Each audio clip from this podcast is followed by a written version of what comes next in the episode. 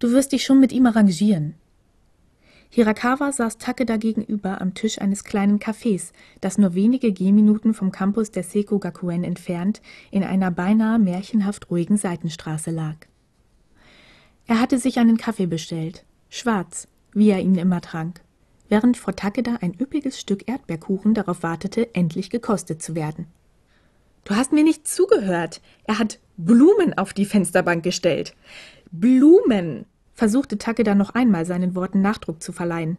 Doch Hirakawa schien der Trubel um Takedas neuen Mitbewohner nicht im geringsten zu interessieren. Hast du was gegen Blumen? versuchte Hirakawa das angebrochene Gespräch wenig enthusiastisch fortzusetzen. Darum geht es doch gar nicht, gab Takeda in leicht säuerlichem Tonfall zurück. Ist einen Kuchen. Konnte oder wollte Hirakawa ihn einfach nicht verstehen? Ein schönes Date war das. Frustriert begann Takeda sich den Erdbeerkuchen in den Mund zu schaufeln. Er schmeckte wirklich ganz ausgezeichnet. Gerade so gut, dass er einem Café, das Hirakawa ausgewählt hatte, angemessen erschien.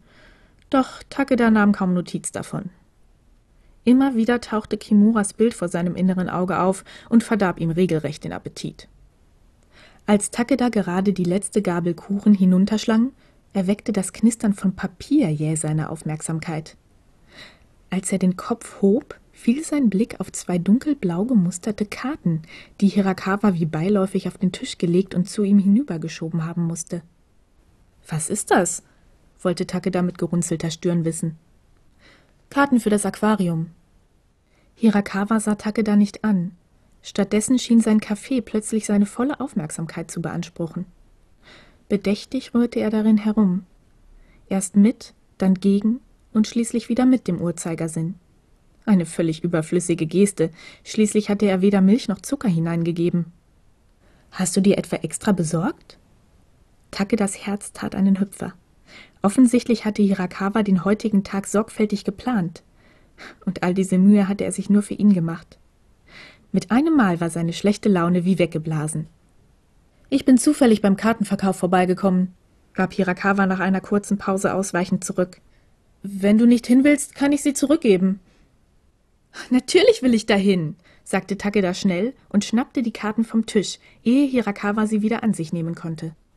Ich will mit dir dahin, setzte er ein wenig leiser nach und fuhr mit dem Zeigefinger die Kante einer der Karten entlang, als sei sie ein ganz besonders wertvoller Schatz.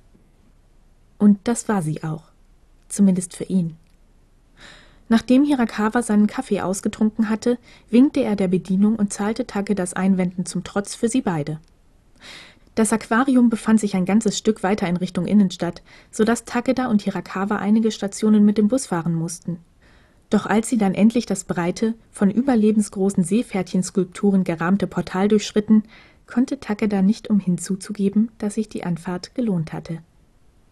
In den künstlich beleuchteten Aquarien zu beiden Seiten des Ganges wogten bunte Unterseepflanzen mit der Strömung, in deren Schutz sich unzählige kleine exotische Fische tummelten, die Takeda noch nie zuvor gesehen hatte. Die Deckenbeleuchtung war gedimmt, so dass die Meeresbewohner in ihren Aquarien besonders gut zur Geltung kamen. Es war beinahe ein bisschen romantisch. Aus einem spontanen Impuls heraus ergriff Takeda Hirakawas Hand. Ich denke, du willst das in der Öffentlichkeit nicht, murmelte Hirakawa harsch. Seine Worte mochten abweisend klingen, doch seine Hand klammerte sich fest um die Takedas, als fürchtete er, wenn er sie losließe, würde er seinen Freund für immer verlieren. Hier kennt uns doch keiner, gab Takeda in neckischem Tonfall zurück und klammerte sich wie ein kleines Kind an Hirakawas Arm. Übertreib es nicht, fuhr dieser ihn an, doch Takeda entging trotz des gedämpften Lichtes nicht, dass er lächelte. Gemeinsam schlenderten sie die Aquarien entlang, bis sie schließlich in einen Raum gelangten, der von einem großen, runden Aquarium in der Mitte dominiert wurde. Tigerhaie und Mantarochen zogen dort gemächlich ihre Bahnen. Die kraftvollen Flossenschläge der Rochen hatten auf Takeda eine beruhigende Wirkung. Am liebsten hätte er den ganzen Tag hier gestanden und ihnen zugeschaut. Ohne sich bewusst dazu entschieden zu haben, trat Takeda noch einen Schritt näher an Hirakawa heran und lehnte seinen Kopf gegen dessen Schulter. Es war so ruhig, dass Takeda glaubte, Hirakawas Herz schlagen zu hören. Aber vielleicht war es auch nur sein eigenes, das laut und heftig gegen seine Rippen pochte. Er stellte sich vor, wie es sein würde, für immer so zusammenzustehen, als er plötzlich im Augenwinkel eine Bewegung wahrnahm. Überrascht zuckte sein Kopf nach oben. Eine Familie mit zwei Kindern schlenderte gerade an ihnen vorbei. Ein Pärchen stand unweit entfernt. Das Mädchen hatte die Hände flach auf die Scheibe des Aquariums gedrückt. Seltsam. Takeda hätte schwören können, dass er eben gerade Kimuras rotbraunen Haarschopf aufblitzen gesehen hatte. Aber wahrscheinlich ging nach all dem Ärger mit seinem neuen Mitbewohner einfach seine Fantasie mit ihm durch. Und noch dazu das schummrige Licht.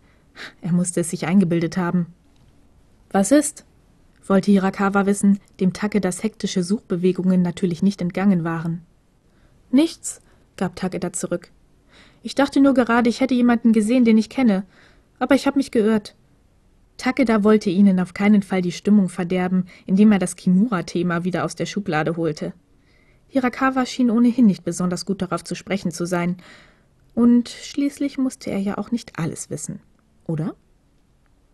Als Takeda und Hirakawa eine gute halbe Stunde später aus dem Aquarium traten, streckte sich Takeda genüsslich der späten Nachmittagssonne entgegen. Das war toll. Sowas sollten wir öfter machen, sagte er und wandte sich dann Hirakawa zu, ein strahlendes Lächeln auf dem Gesicht. Keine Einwände, gab Hirakawa zurück. Aber erst nächsten Monat. Ich habe gerade noch genug Geld für den Bus. Idiot, fuhr es Takeda durch den Kopf. Du hättest mich auch einfach meinen Teil bezahlen lassen können. Doch er sagte nichts. Vielleicht gehörte das für Hirakawa einfach zu einem richtigen Date dazu. Und wenn es ihn glücklich machte, dann war auch Takeda glücklich, ganz und gar.